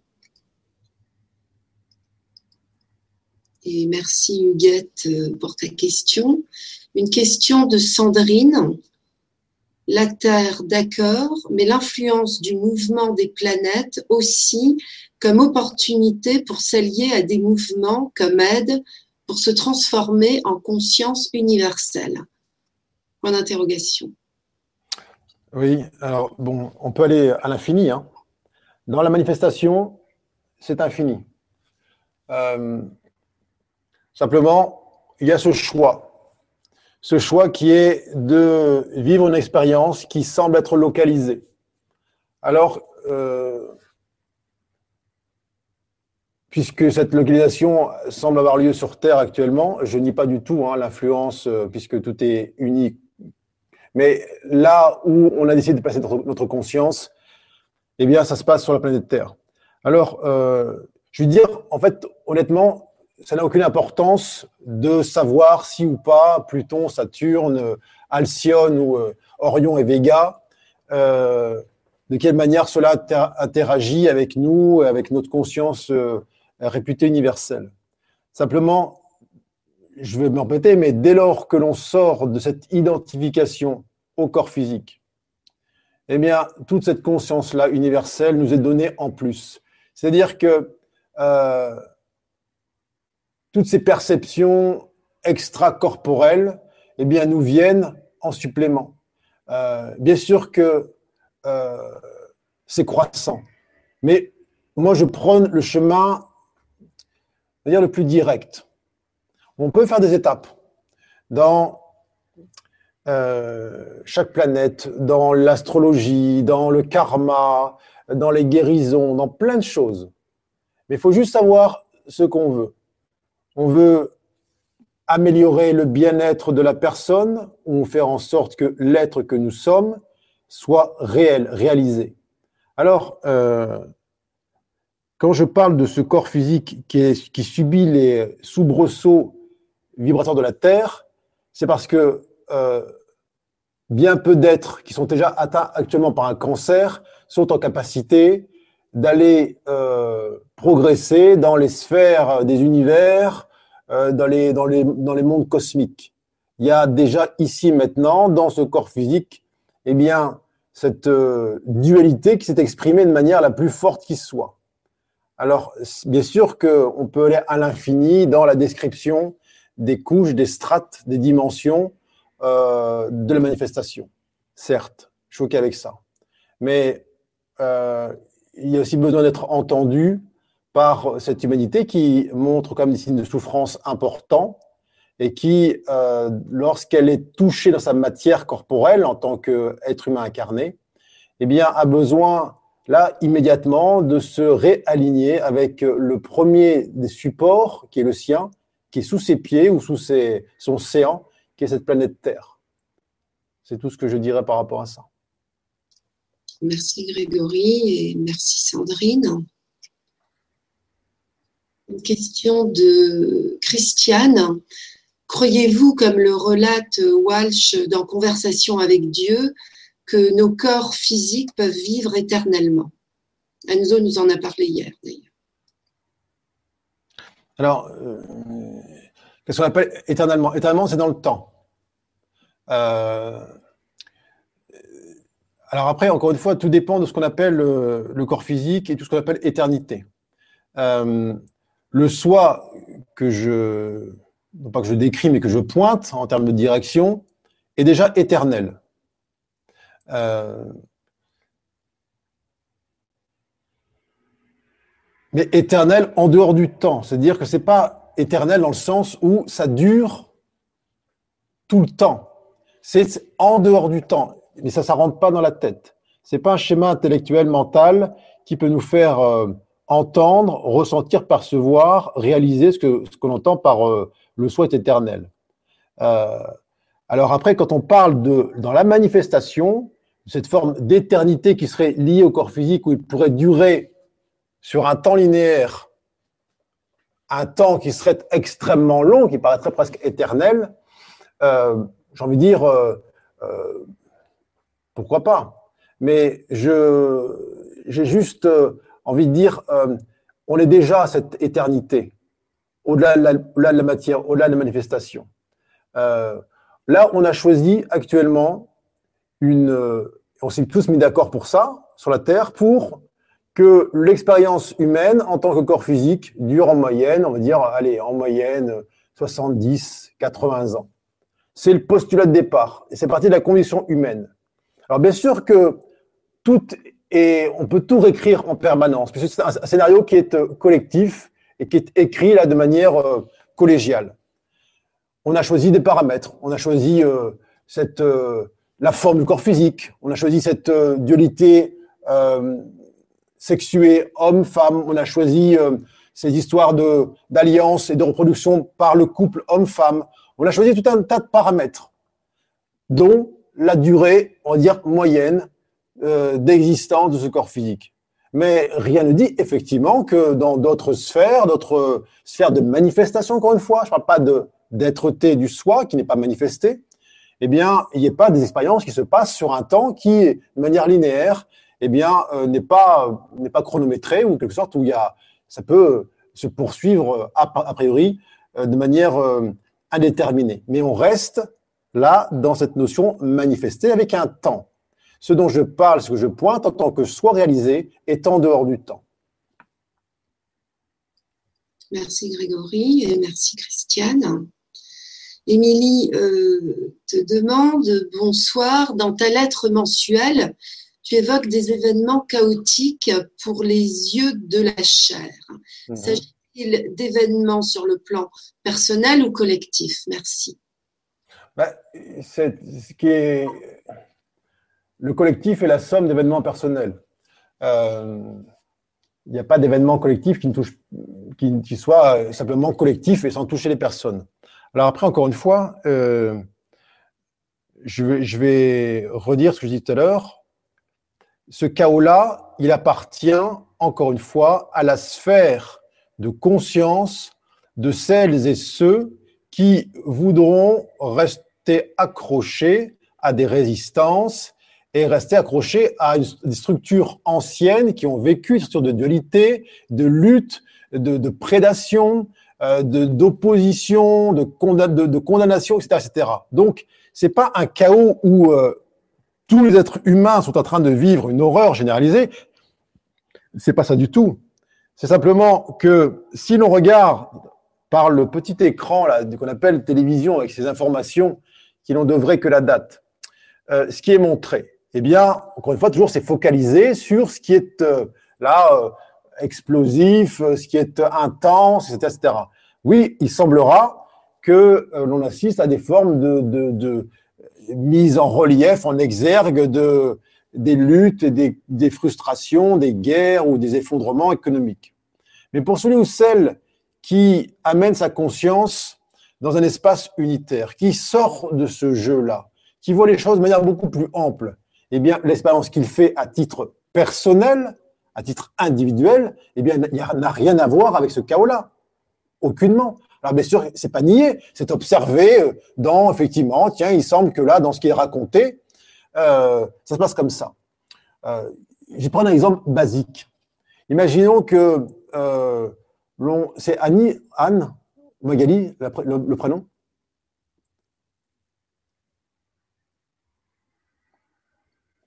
J'ai pas entendu si ton micro est coupé, mais bon. Euh, Émilie. Émilie. Oui. Que l'on apprenne demain à Émilie que euh, toute la structure qui organisait les PMU, les paris sur les chevaux, eh bien, s'est effondrée. Peut-être que pour elle, cet effondrement-là, eh bien, elle n'aura que faire parce que c'est pas son quotidien, c'est pas son expérience, c'est pas du tout là, elle place sa conscience. Et ce qui pourrait être un effondrement pour celui qui, qui a passé toute sa vie là-dedans, à faire des croix sur des morceaux de papier et à investir de l'argent, du temps, de l'énergie dans cette histoire de, de course de chevaux. Mais dire, mais qu'est-ce qui se passe, mon Dieu, on m'enlève ça, c'est terrible, c'est horrible, c'est un chaos. Mais pour Émilie, qui elle, il n'y en a que faire de ça, euh, eh bien, ça lui passe euh, littéralement euh, à des années-lumière de, son expérience. Mais c'est un peu ça. Euh, quand je parle de cet effondrement salutaire, c'est ce sont des structures anciennes qui ont maintenu cette humanité dans une forme d'illusion pendant de nombreux millénaires et qui vont laisser place à autre chose. Alors, il n'y a, a rien à craindre là-dedans. Simplement, c'est que toutes celles et ceux qui voudront que l'ancien perdure euh, et qui résisteront au mouvement naturel de la vie qui permet davantage de joie, de paix, d'amour, d'unité, eh bien, euh, amène ce qui est.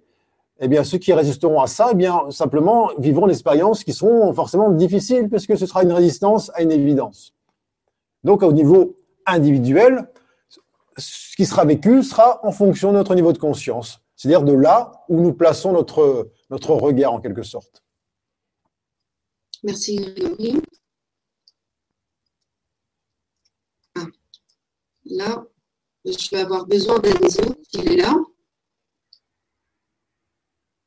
Il n'est pas là. Il a disparu. Non, non, il est là. Alors, parce que je n'ai plus le.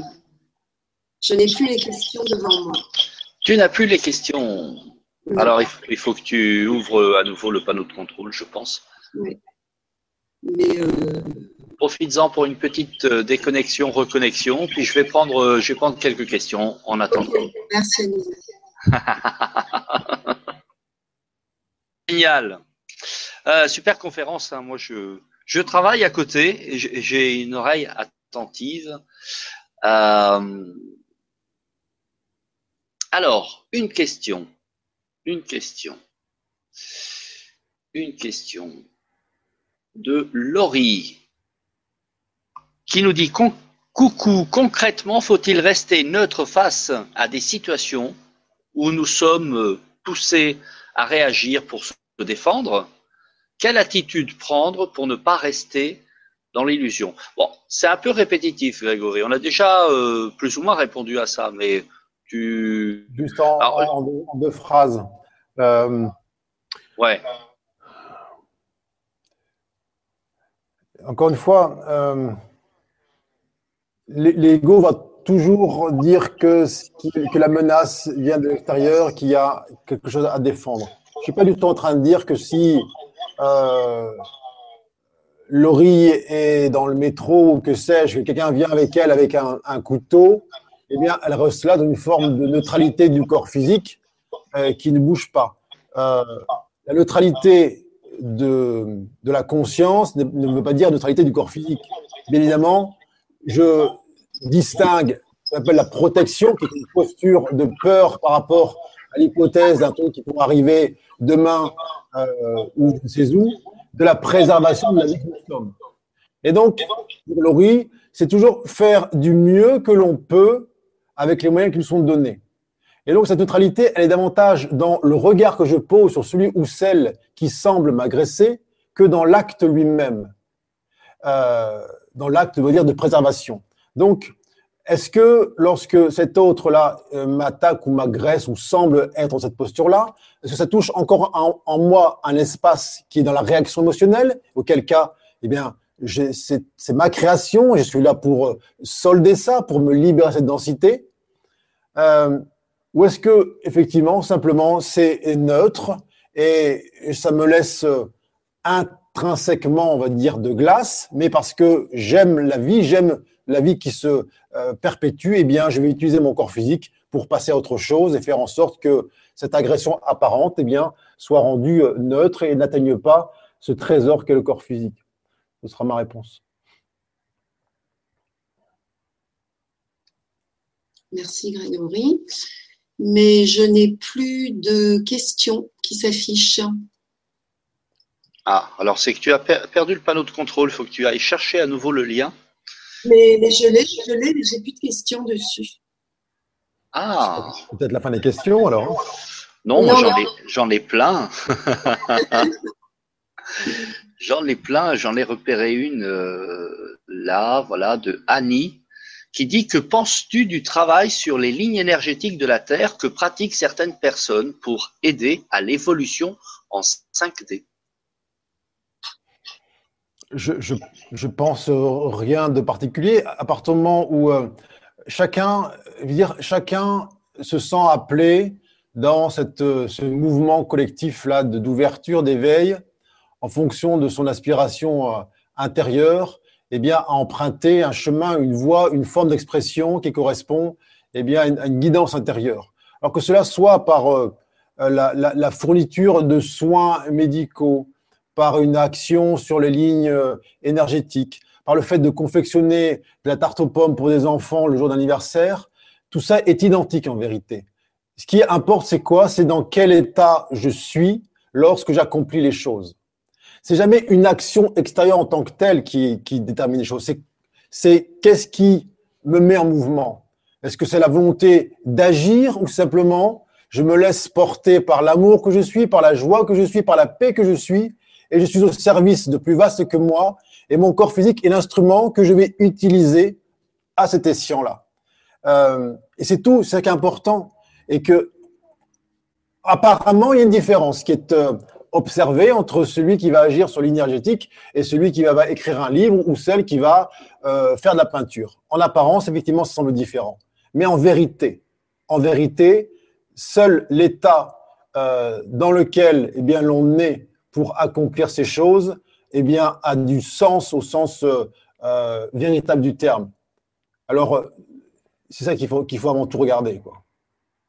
Est-ce le cœur, le cœur avec un C majuscule qui me dicte mon action ou c'est l'envie de faire ou d'être reconnu par l'autre et de déclarer voilà tout ce que j'ai fait pour la Terre, la planète, c'est quoi qui te met en mouvement? Es-tu au service du soi ou au service de toi-même pour raconter ce que tu ferais?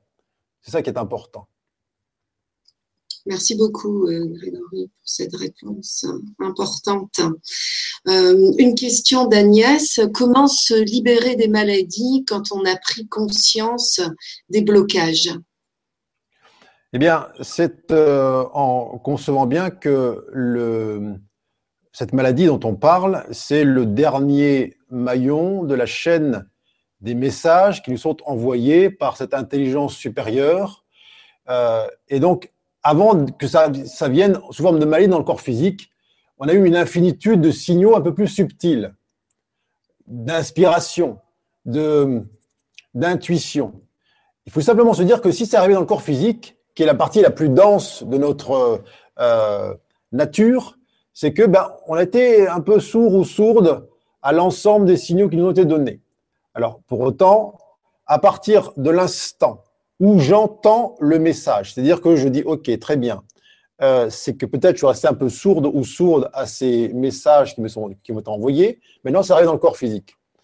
Je décide d'entendre ça, pas de comprendre avec la tête. C'est-à-dire que j'accepte que ce soit là, ici et maintenant une totale acceptation de la condition humaine. Eh bien, s'il y a acceptation totale de la condition humaine, avec tous les aléas qui sont contenus à l'intérieur, c'est comme si l'on disait, tiens, eh bien, j'entends le message que ce messager qu'on appelle maladie est venu me porter. Et lorsque le message est entendu, eh bien, le messager repart à l'envoyeur. Alors, euh, je ne vais pas non plus euh, tout mettre dans le même panier il y a des êtres qui viennent, qui s'incarnent et qui veulent expérimenter en tant que euh, transcendance du corps physique cette idée de maladie. Et donc, ils vont aller jusqu'au terme là de cette, euh, euh, on va dire, cette manifestation dans le corps physique pour justement transcender la, les accroches en disant je suis malade. Est-ce que je suis malade ou c'est mon corps physique qui est malade? Qu'est-ce que je suis en vérité?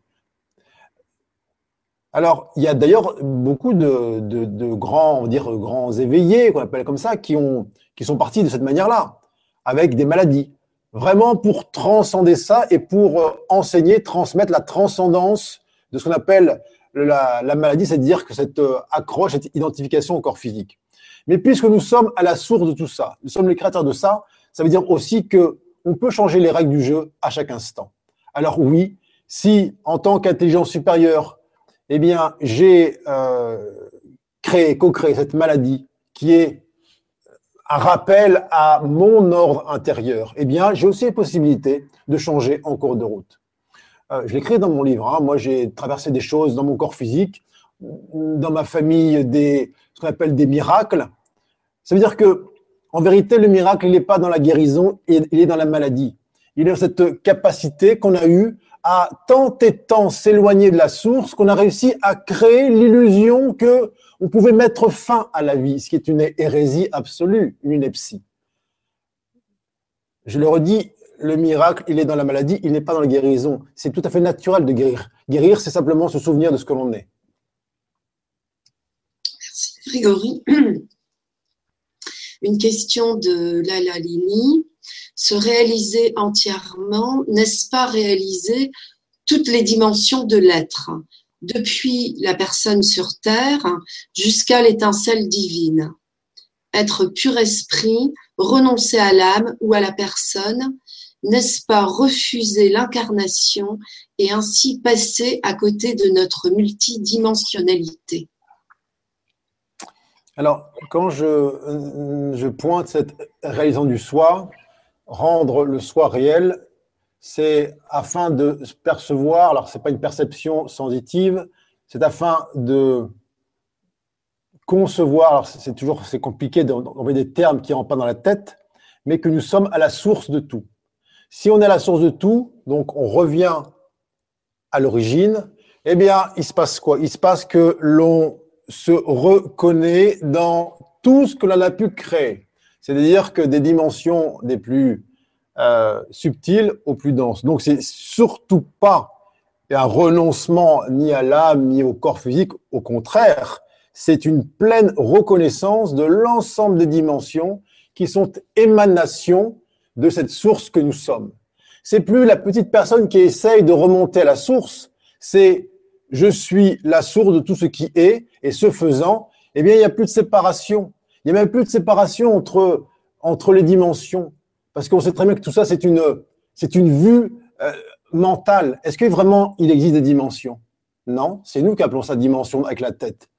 C'est nous qui aimons bien mettre des échelles, des séparations. On parle d'âme, on parle de corps physique. Ok, très bien, mais c'est une étape là qui est euh, un processus normal, progressif dans le retour à soi. Et lorsque ce retour est effectué, qu'est-ce qu'on observe? On observe en vérité que tout est un et tout est énergie, identique.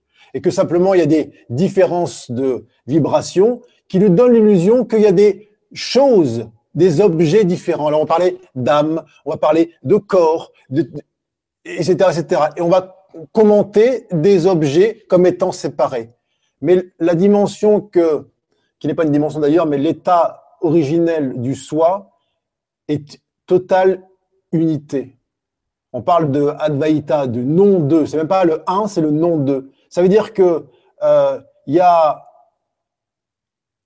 absorption totale de tous les aspects, tous les états, toutes les dimensions, et il y a dissolution totale de euh, ce qui en nous croyait encore en des formes séparées.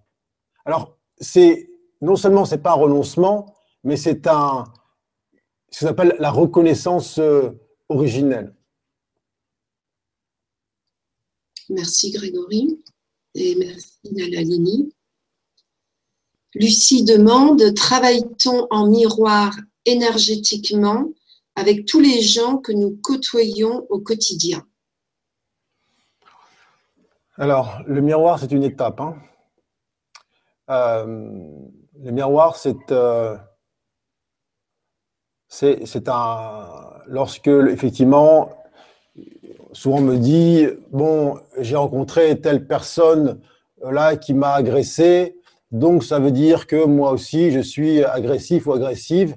Donc il y a cette idée là de de, de miroir qui serait l'autre me ressemble dans un aspect particulier que je n'aime pas. Très bien. Euh, ça, c'est, je veux dire, c'est dans le, le, début du processus. Après, on transcende cette notion de miroir et on se responsabilise dans le sens où euh, l'autre qui vient à moi, s'il m'agresse, c'est pas tellement pour me dire que toi aussi tu es agressif ou agressive, c'est pour que je sente en moi, je perçoive en moi un espace qui a permis ça. C'est-à-dire qui est encore sensible à cette euh, phrase qui prononcée, qui va me mettre en colère ou me rendre triste ou me faire réagir. Et donc ça me hisse, premier temps, à cette euh, euh libération émotionnelle qui me libère de l'emprise de la personne, et de deux, ça me, ça me hisse à la compassion. C'est-à-dire que je vois l'autre comme étant à mon service, comme me permettant de me libérer. Et ça nous, ça nous donne quoi au final? Ça ça nous, ça nous permet de euh, ressentir la gratitude. Et auquel cas, euh,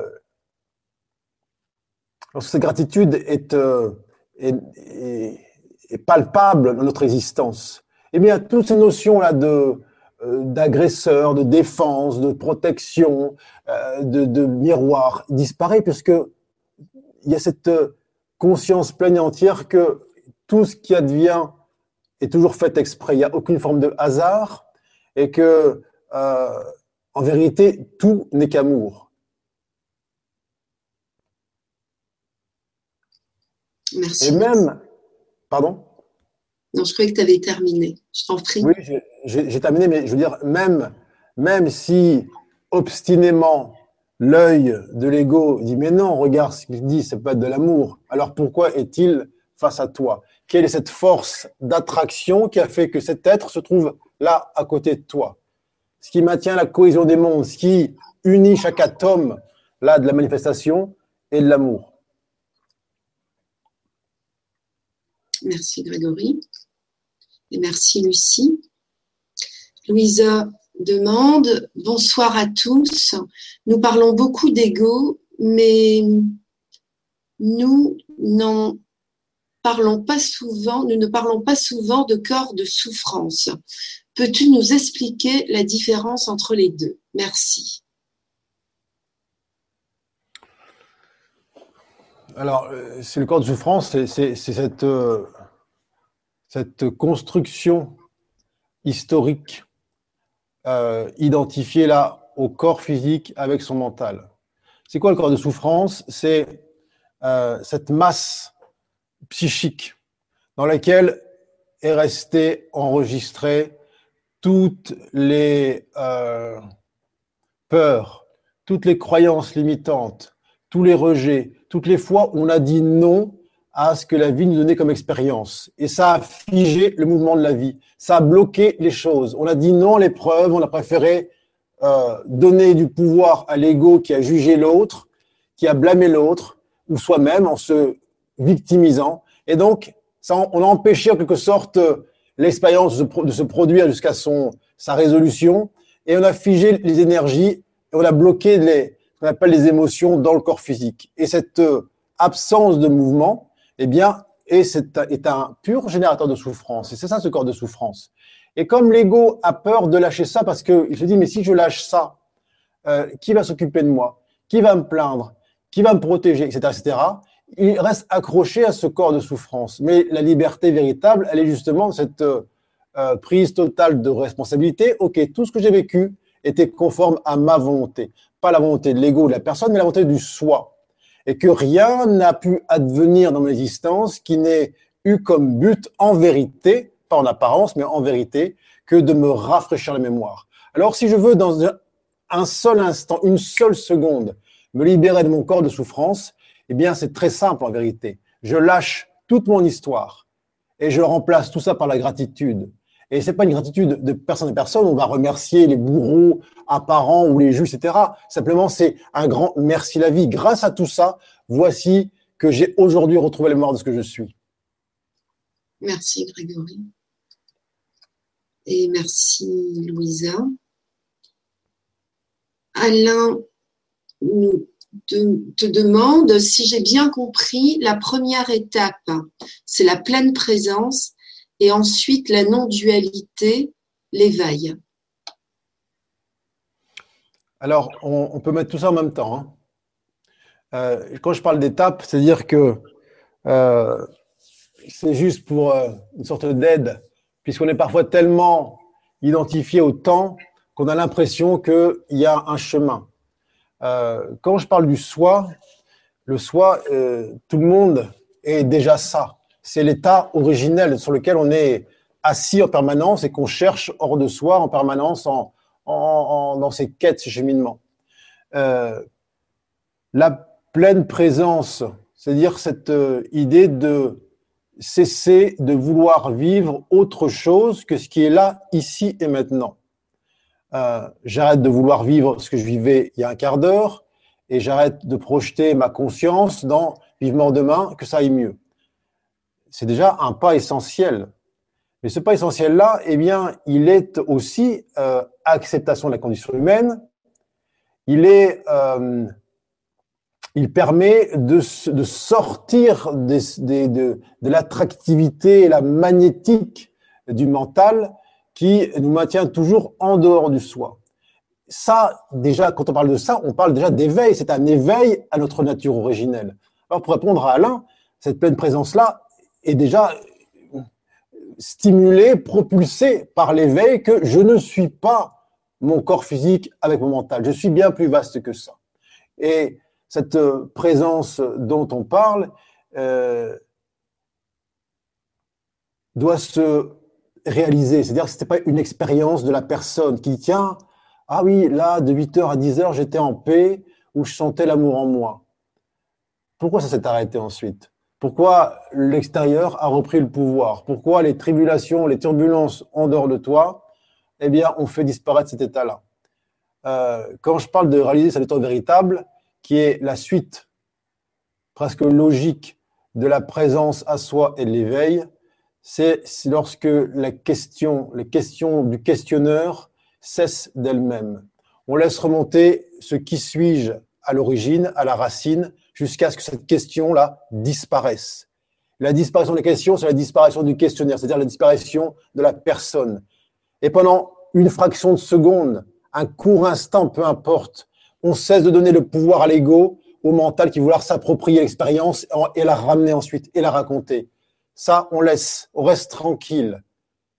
Ça, c'est ce qu'on appelle réaliser le soi. Et ensuite, eh bien, tout est englobé dans le, dans la suite. Et ça n'empêche pas que dans ce corps physique, eh bien, on y sent encore ensuite euh, des vibrations, des fréquences qu'il traverse. Euh, ce qu'on appelle cette réalisation n'est pas une anesthésie générale qui maintient dans l'état de lévitation euh, sensitive jusqu'à la fin des jours. C'est pas ça du tout. Merci Grégory. Et merci euh, Alain. Lala Lili demande, tu parles de ne pas rester accroché à son passé.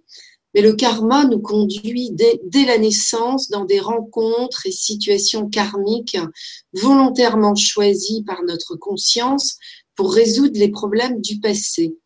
N'est-il pas utile de revisiter son passé régulièrement pour se libérer? Alors, le karma, qu'est-ce qu'on appelle le karma? Le karma, c'est lorsque eh bien, l'on a interprété les expériences du passé avec la tête et qu'on a jugé les choses. On s'est jugé soi-même, on a jugé les autres. Et donc là, on a créé une cause, une cause dont on est Ensuite, dépendant, cause égale karma. Euh, ce qui veut dire quoi? Ça veut dire qu'il suffit simplement ici, maintenant, aujourd'hui, de cesser de porter sur les choses, sur ce qu'on observe, un regard qui soit celui du jugement, soit contre soi, soit contre les autres, qui soit un regard qui soit neutre, celui de la compassion, pour que ce qu'on appelle karma, les causes, disparaissent d'elles-mêmes. Seule l'ignorance se réincarne. Donc, seul l'ignorant de ce que nous sommes, qui n'a jamais été jugé, qui n'a jamais été blessé, qui n'a jamais commis d'erreur, qui n'a jamais commis de faute, donc qui n'a rien à pardonner, eh bien, seule cette ignorance de nous-mêmes redemande une réincarnation. Pourquoi? Dans le seul but de cesser d'interpréter les choses, soit à notre désavantage, soit au désavantage de l'autre. Donc, cette, ce passé dont je parle, eh bien, il disparaît de lui-même dès lors qu'on élève sa conscience au-delà de la perception factuelle des yeux de la chair qui va toujours scinder en deux. Donc, alors, si on veut explorer le passé, c'est très bien, c'est possible aussi. Mais on est dans un, chemin d'éternité. On va, il faut dérouler chaque euh, branche de l'arbre là qui est infini, et ça va prendre autant de temps que l'on va vouloir aller là-dedans on peut se dire, OK, ce que je suis n'a jamais été blessé. Ce que je suis n'a jamais commis des fautes ou d'erreurs parce que le plan est parfait et tout a toujours été parfait. Donc, je cesse de croire en cette illusion, en ces rôles qu'on a endossés les uns au profit des autres pour retrouver euh, la jouissance de, de, ce que je suis. Et là, il y a disparition immédiate du karma. Donc, tant qu'il y a encore croyance en la faute, en le blasphème, en la blessure, en le jugement, il y a karma. Dès lors que je cesse de croire à ça, il n'y a plus de karma. Je vis l'expérience de là où je place ma conscience. Merci Grégory pour cette réponse euh, libératrice. Euh, une question de Vanina. Que conseilleriez-vous à une personne ayant un cancer? J'ai déjà répondu à cette question. Daniel, il y a bien des implants et des vœux que nous avons faits qui peuvent nous bloquer dans notre vie. Mais à chaque instant, dès lors que là, la phrase qui est dite,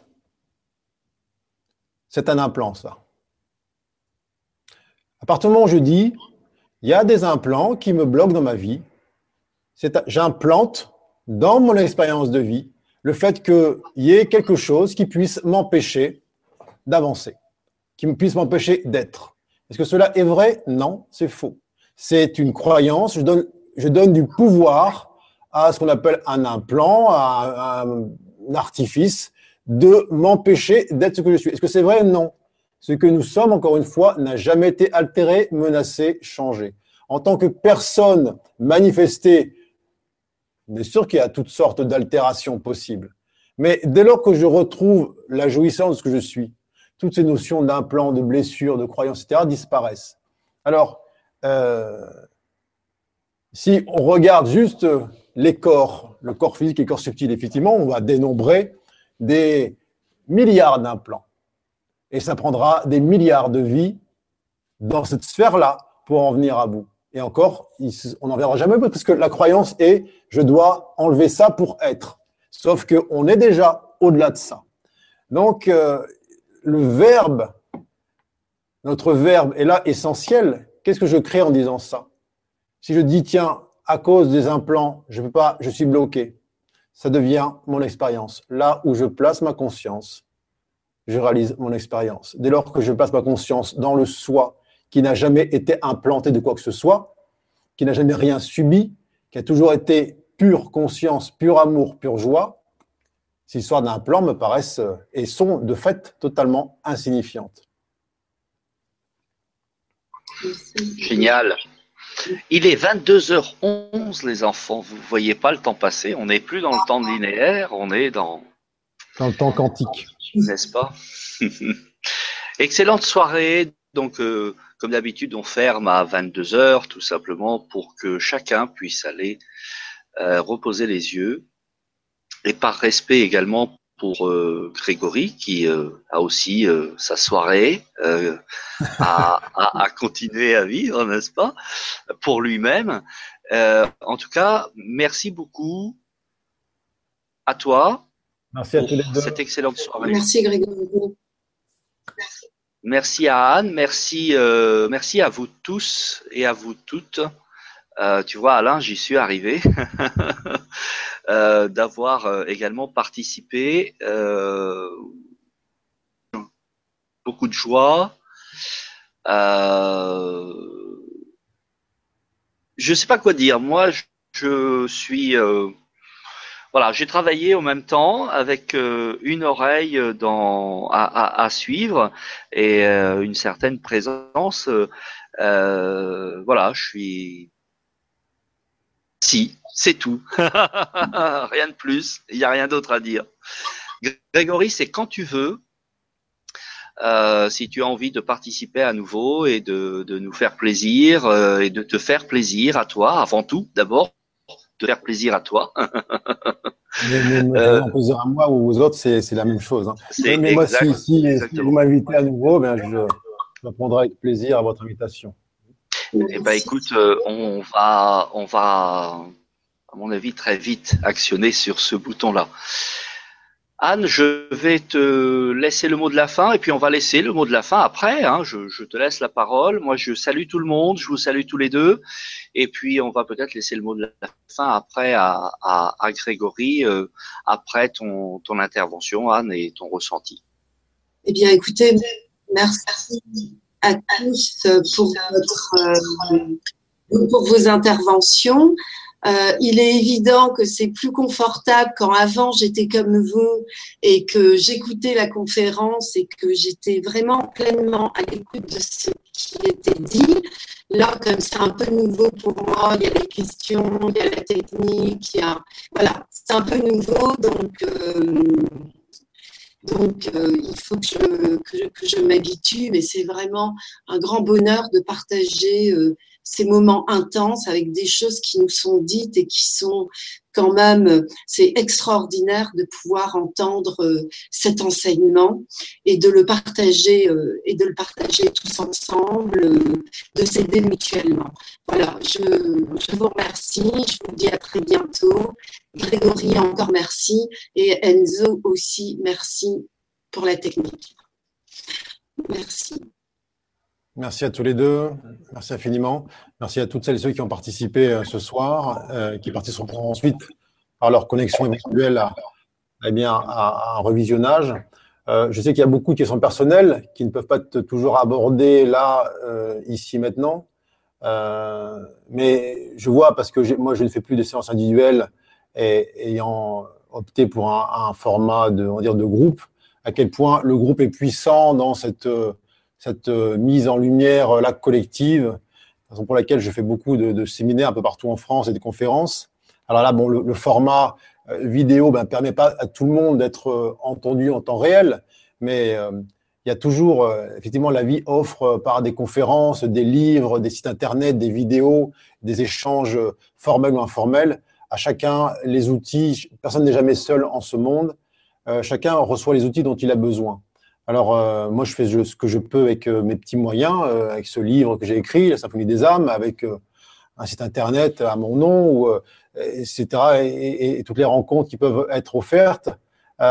mais dès lors que l'on cesse de croire que l'on est seul en ce monde et que l'on ouvre un peu les yeux, on voit à quel point, eh bien, tout n'est que bénédiction en permanence et tout est à notre service.